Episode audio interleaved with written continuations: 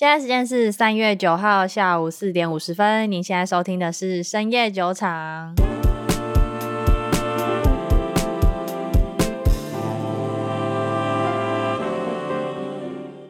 Hello，大家好，我是瑞娜。Hello，大家好，我是 Maggie。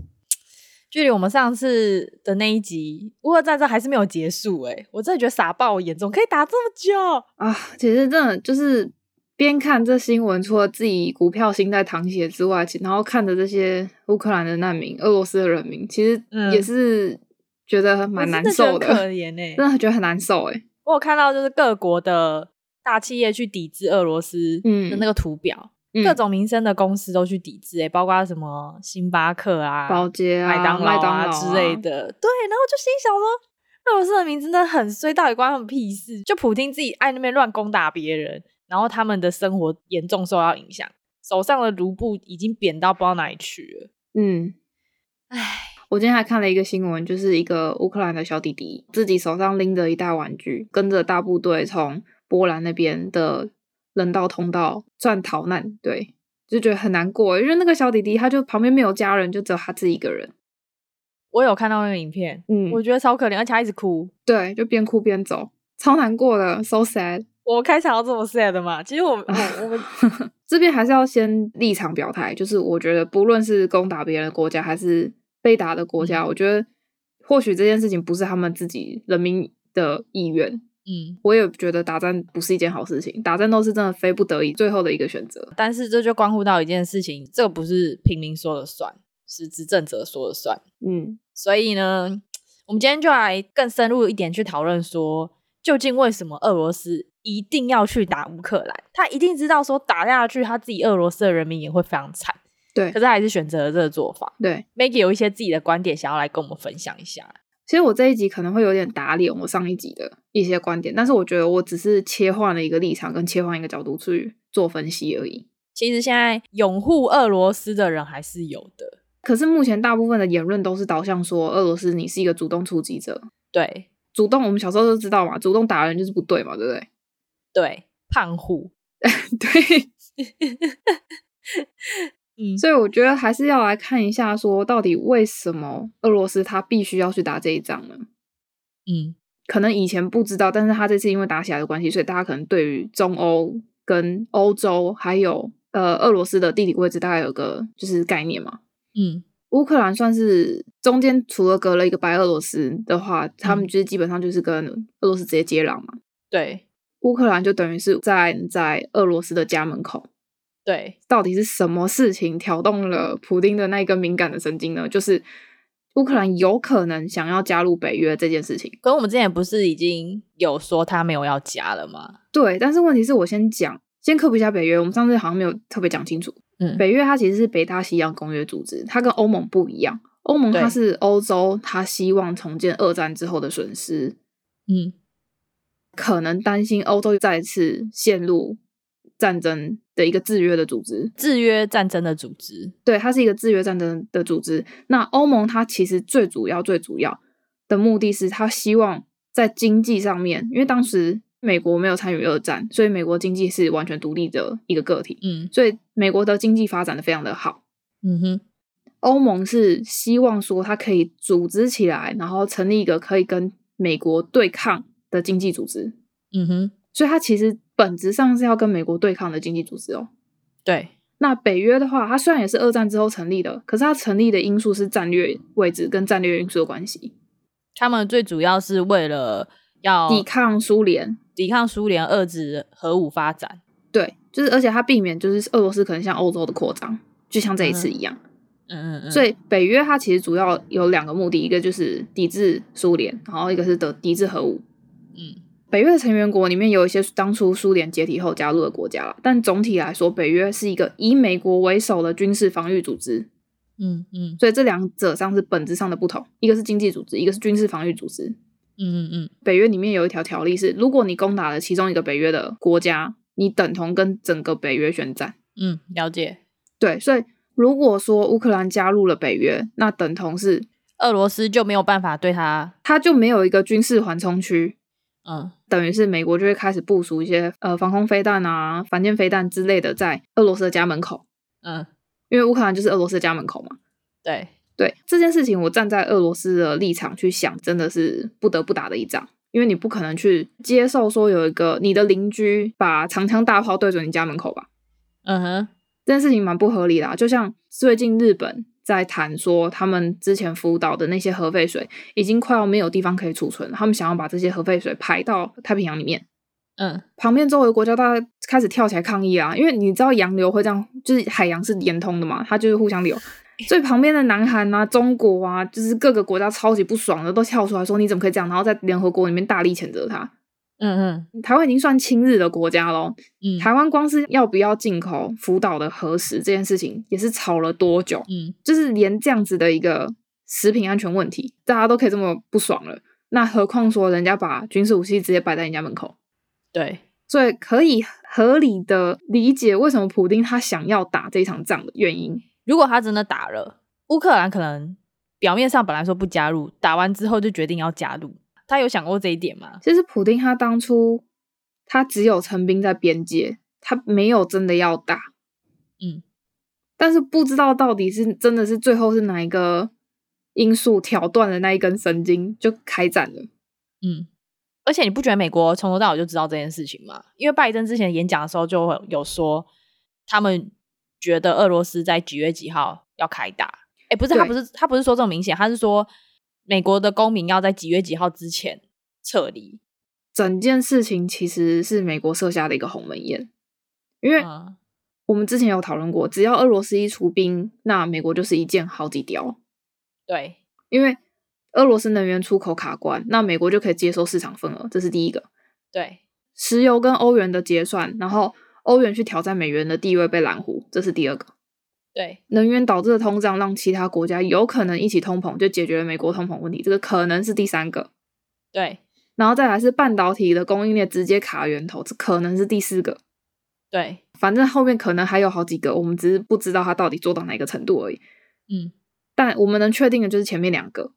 对，所以这整件事情就是美国设下的鸿门宴啊。但是普丁，我觉得他他有一些他自己的观点，跟一些在他执政的。时期，他必须要做到的一些事情，他的政治的一些立场，对，他不能就是这么的让美国去一直对他不断做压力测试，嗯，因为他美国在中欧一直不断的介入一些什么可能白俄罗斯的一些选举啊，或者是不断的介入一些其他国家的选举，嗯，这些国家很多都是俄罗斯之前的盟国嘛，嗯嗯，对啊，所以。他一直不断的对俄罗斯做压力测试的状况之下，普丁他也不能一直让步啊。嗯嗯嗯。好，我们现在直接切一个角度，我们从经济层面来看这件事情。嗯，就是我觉得普丁他有让我佩服的地方，就是他其实很清楚知道这一场仗早晚都要打。嗯，因为不论是经济上还是军事上的，嗯，这一场仗真的迟早都会出现的。嗯。所以他为了能够保护俄罗斯国家人民，可以让他们自给自足，为了这一场仗，他准备了八年的时间。怎么怎么说？从他上任开始，就是经济学家有对俄罗斯的这一些些举动，他们对他有一个形容，叫做“堡垒经济”。嗯，俄罗斯堡垒经济。嗯哼，我们现在主要了解一下俄罗斯它的经济体，它的国家组成结构到底是什么好了。嗯哼，它的国家总人口数是一点五亿人。那它主要的贸易伙伴是欧盟跟中国，跟一些印度、巴基斯坦那些永和国家，像是北韩。嗯哼，它主要出口的产品是原油、天然气、小麦跟一些军武，还有那些贵金属。嗯，它的原油是世界排名第三，天然气是世界排名第一，小麦也是世界排名第一，军武是世界排名第二。嗯哼，可以看到说，它可以把这些东西都推到这么前面，这些都是它八年前就开始部署的东西。嗯，他利用原油跟天然气的出口，跟军武的出口，去快速的累积他的外汇存底。嗯，他把他自己国家发行的债务降到最低，能降低的就降到最低。嗯，所以这样子高的外汇存底跟这样子低的债务的状况下，他国家的经济基本面是相对比在他上任之前还要稳定很多很多很多的。因为从他上任开始到他上任到现在，国家的 GDP 是成长了七倍。哦，以经济面来说，他其实是一个好的执政者，诶。对，然后为什么他有这么高的外汇存底？其实主要就是让俄罗斯央行有足够的资金可以去稳定卢布的汇率。嗯，因为他知道这场仗打下去，他一定会被经济制裁。嗯，那一定也会被限制银行的流动性。那他如果有这些外汇存底，至少可以稳住一些，不要直接整个国家破产这样子。对，他的外汇存底是排名第五的，前面是中国、日本跟瑞士，还有印度。台湾跟香港其实外汇存底是排名在前面，但是因为这两个国家有点不被承认，所以我就先不算，有点可怜。我记得台湾如果硬要算进去的话，大概好像也在第第六、第七，差不多。第六，对，外汇存底这么高的国家，基本上都是非常的有危机意识的国家。嗯，你要有危机意识够高，你才会去累积这么多的外汇存底，因为随时可能一战爆发，新台币直接又变废纸。对，其实讲这件事情真的有点心痛，你知道吗？心痛。身为台湾的国民，我觉得心痛，所以呢，我就尽量把我的资产放在美国了。好，这题外话。但但是，我觉得我们这边还是要呼吁一下，就是大家还是要做资产上的分配。虽然说，嗯嗯，台湾目前看起来好像很安全，但是就是 you never know，对，you never know 那个旁边的好朋友哪天。不知道怎么样，有有时候可能也不是他怎么样，有时候可能是他就是跟美国谈不拢，就是台湾只是一个棋子，我们就是中美角力下面的棋。这件事情也不是我们说了算，真的是。嗯、呃，不是要扬言说一定会战争或什么，只是我觉得以我们在国际上面的立场来看的话，资产分配是蛮重要的。就、嗯、如果你的钱很多，或是你的资产很多，尽量放一些在国外，不管是日本也好，美国也好。对，我记得之前好像有一篇《经济学人》有刊登一篇，台湾其实是世界上最危险的地方，因为战略因素。对，今天先不要管真的会不会打起来好了，只要有一点风吹草动，台币就会被贬值，变很严重。最近的台湾股市啊，外资抽离的抽超凶诶、欸、外资抽离的半从台积电抽离的资金量是去年一整年的资金量。就连乌克兰那么远，根本就跟台湾没有关系。但是大家上网也知道嘛，乌克兰这次打仗，其他国家第一个搜寻的就是台湾跟中国的关系，因为其实很相像，而且他们还比我们更好一点。他们已经是被成立是一个国家。今天俄罗斯打乌克兰，就完全是一个国打国的情势。嗯，那今天中国打台湾就会很微妙了，因为台湾在国际形势上不被承认是国家。对对，所以呢，中国就会在那边靠背说啊，我们在处理自己家的问题。嗯，当然，因为政治因素一些关系，我是觉得中国除非真的到完全不得已情况，不然是不会打台湾。基本上，他打台湾没有太大意义啦。但是，像这一次，你看，一有战争爆发，外资第一个一定就是先抽有动荡危机的国家的资金，嗯嗯，那就是台湾。所以，大家尽量还是要做一些资产分配。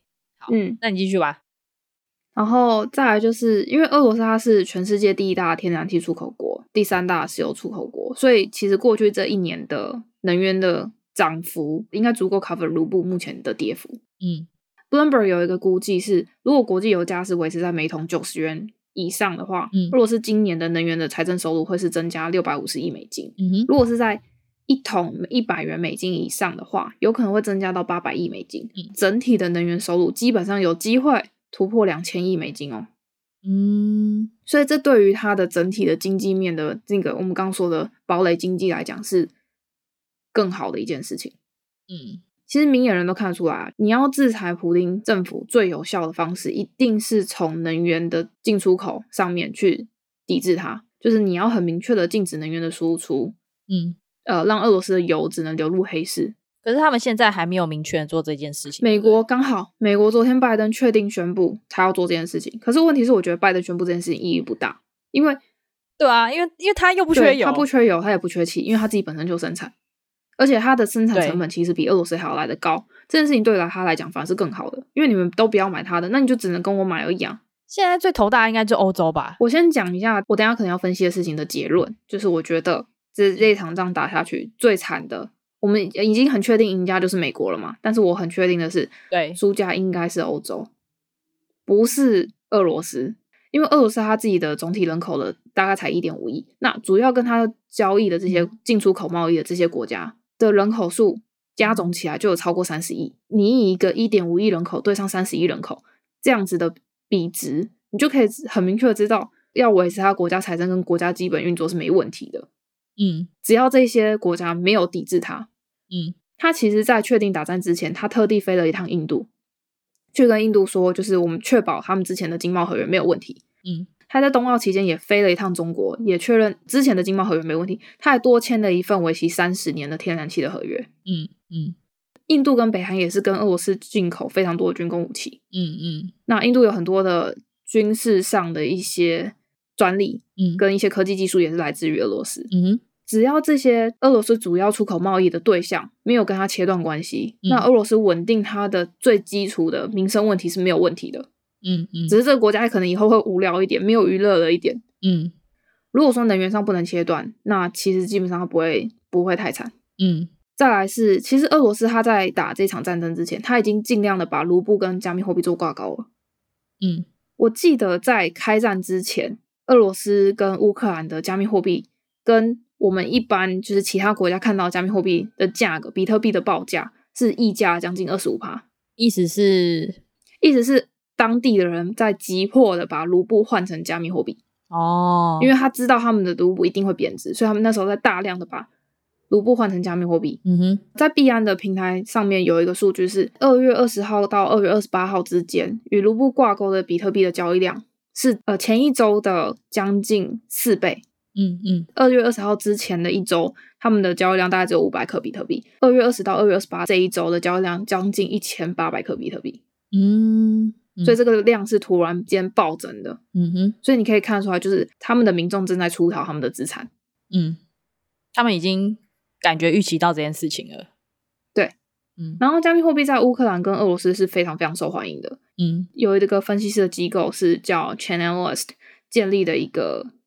指数里面，它乌克兰是排名第四的。嗯，俄罗斯政府它自己有出一份报告，是俄罗斯公民持有的加密货币钱包超过一千两百万个。嗯，台湾也才两千三百万人呢。嗯，等于是台湾一半的人都拥有加密货币钱包，而且它拥有的总价值是两亿呃两兆卢布，然后等于是两百亿美金。嗯，对啊，这是还没打之前的数据哦。嗯，对啊，所以其实它除了从最基本的就是外汇存底。降低国债，降低发债，然后到加密货币挂钩，它在经济上已经尽可能的做了很多的保护动作。嗯，然后再来是俄罗斯，它其实，在战争这次战这场战争之前，跟他上任之后，它其实开始，它原本不是一个粮食的输出国家。嗯哼，它的粮食自给率其实一开始没有那么高。嗯，可是你知道打仗就是三军未动，粮草在前，嗯，就是你要先确保你的粮食问题没有问题。对。那你至少人民吃得饱，就不会容易有政变。嗯哼，那一次之后，他就尽量把他们国家自己的粮食自给率拉高，嗯，到完全能够自给自足的状况之下。嗯，这也是他的一个防守动作。嗯哼，其实我觉得可以看得出来，就是俄罗斯对于这场明知会打的仗，他准备了不少。嗯，可是他没有想过会打这么久吧？对，他其实真，我真的觉得他没有想过打到那么久。他可能真的觉得就是四天，然后把军事基地毁一毁，叫他们签一签合约这样子。他原先预计是七十二小时要拿下基辅，嗯哼，这是他最最最最原先目标。可是后来就是一拖再拖。啊，他现在不是很尴尬吗？他们的战争物资应该嗯快要消耗完毕了吧？嗯，基本上是已经已经。所以他现在到底是你觉得他到底要撤兵？还是因为这件事情，就战争其实是一个很微妙的东西，它每一天的战况都不一样。嗯，我现在 maybe 可以讲一个又很阴谋论的东西。嗯哼，但大家听听，就是他原本预计是先打七十二小时就结束，这是速战速决的打法。那他如果现在不如他预期，而且甚至他的损兵损将的比率也超出他的预期很多很多。嗯，美国现在可能是想要跟他打消耗战。嗯，但是问题是，大家有没有想过一个问题？俄罗斯跟乌克兰，他们两个是欧洲粮仓。嗯，如果说他把它拖过了冬天，拖过了春天，嗯，那后面的粮食来源呢？我要讲的事情是，俄罗斯跟乌克兰，他们两个主要生产的是小麦跟玉米嘛？对。那这是欧洲人的主食，也是美洲人的主食。嗯，这场战争很明显，欧洲是输家的原因，是因为欧洲它将要面对的是能源的涨价、粮食的涨价。还有乌克兰的难民潮哦，对，据波兰的统计，至今到今天现在这个 moment 为止，已经超过了一百万人从波兰这个通道出去的。嗯，能源涨，粮食涨。大家知道，就是 CPI 核心物价指数这个通膨率的标准里面有一个叫核心物价指数，嗯，里面就是撇除了能源跟粮食，因为这两个东西通常就是最大最大的通膨的来源。嗯哼，你能源的涨价、粮食的涨价，你后面的通膨率我都不敢算了。昨天还是前天看到的一个数据是，欧洲的通膨会直接增加一个百分点，一个百分点是多多，你知道吗？哇哦，才十天就增加一个百分点，对啊，而且这件事情还是各个国家目前粮食能源储备大概还有将近一至三个月的状况下。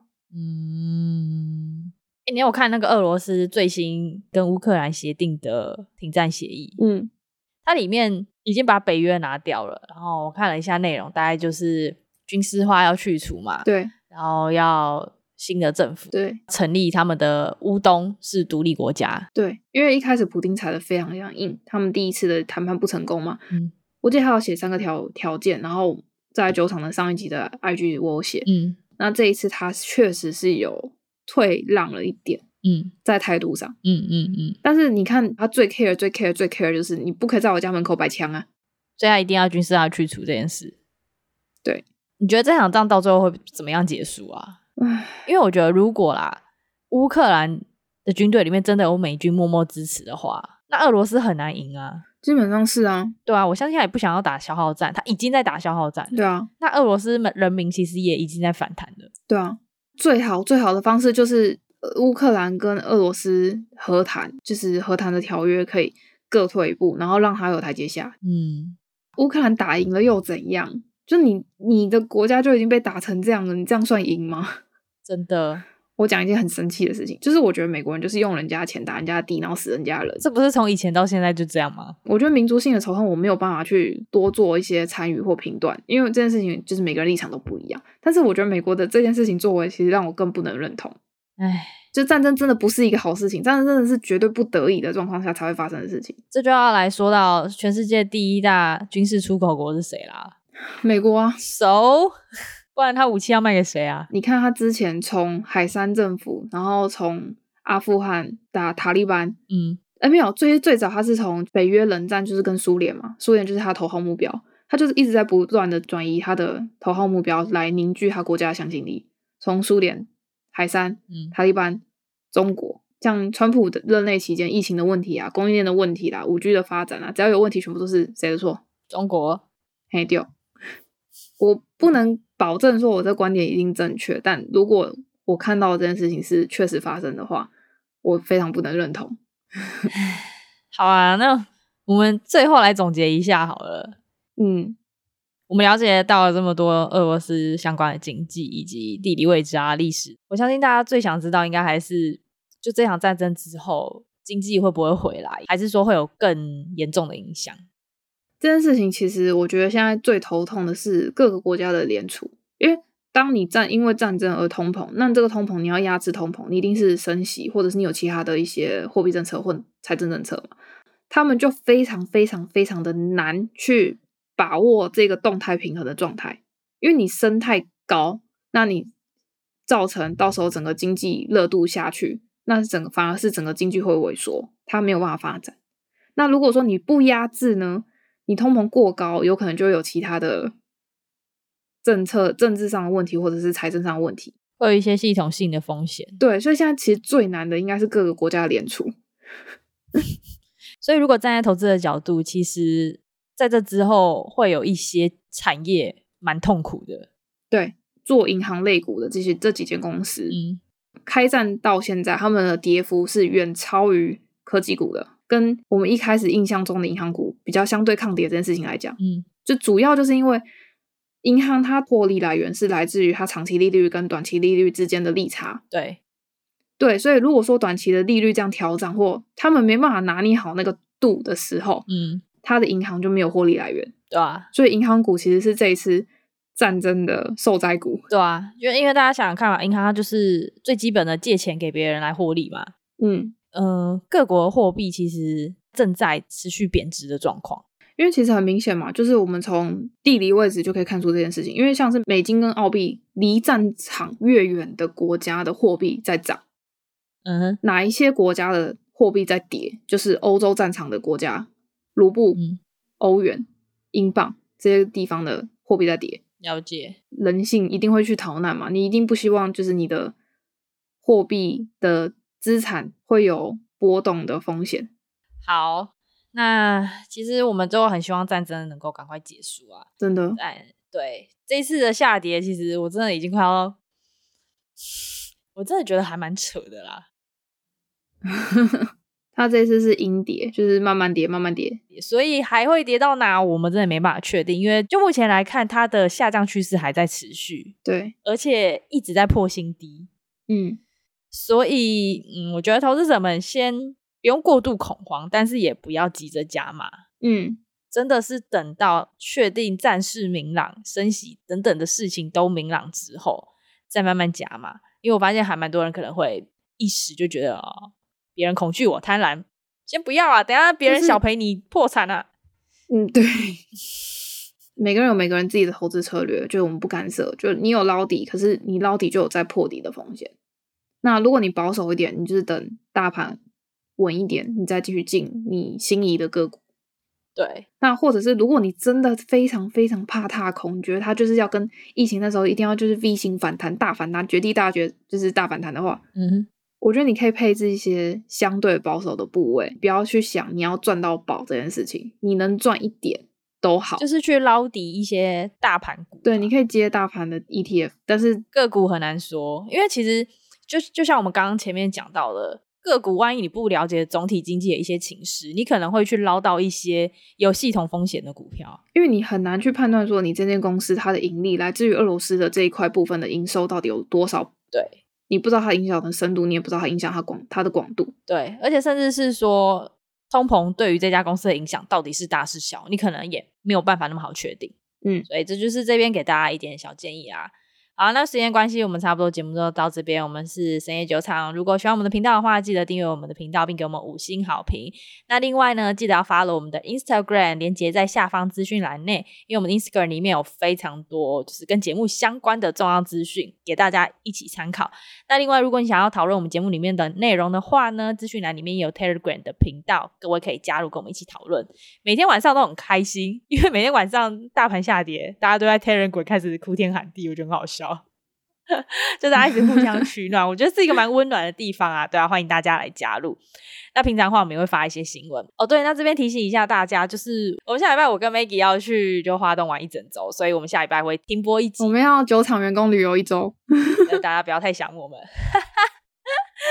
好了，那我们就下下礼拜再见，各位拜拜，拜拜。